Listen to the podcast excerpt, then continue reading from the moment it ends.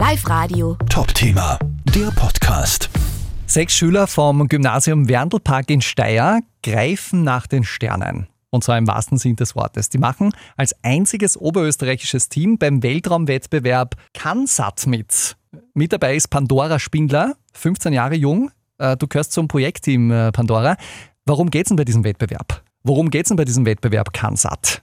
Wir bauen einen Satelliten, der wird mit einer Rakete, die uns zur Verfügung gestellt wird, in die Luft geschossen. Ja, und zwar genau 500 Meter in die Luft, habe ich gelesen. Da oben angekommen wird der Satellit dann abgeworfen und während er runterfällt, muss er verschiedene Sachen wie Fallgeschwindigkeit, Luftdruck, Temperatur und so weiter messen.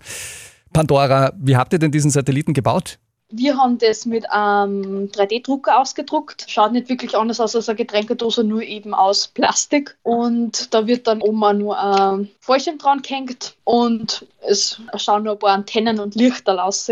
Wow, sehr cooles Projekt. Schaut ein bisschen aus wie so eine gepimpte Getränkedose, nur halt aus Plastik. Momentan sind ja Osterferien, da wird am Satelliten nicht weitergebaut, aber dann geht's weiter, denn bis zum 20. April muss das Ding fertig sein. Dann steigt das Wettbewerbsfinale in Suben und dann wird der selbstgebaute Satellit in die Höhe geschossen. Live Radio. Top-Thema, der Podcast.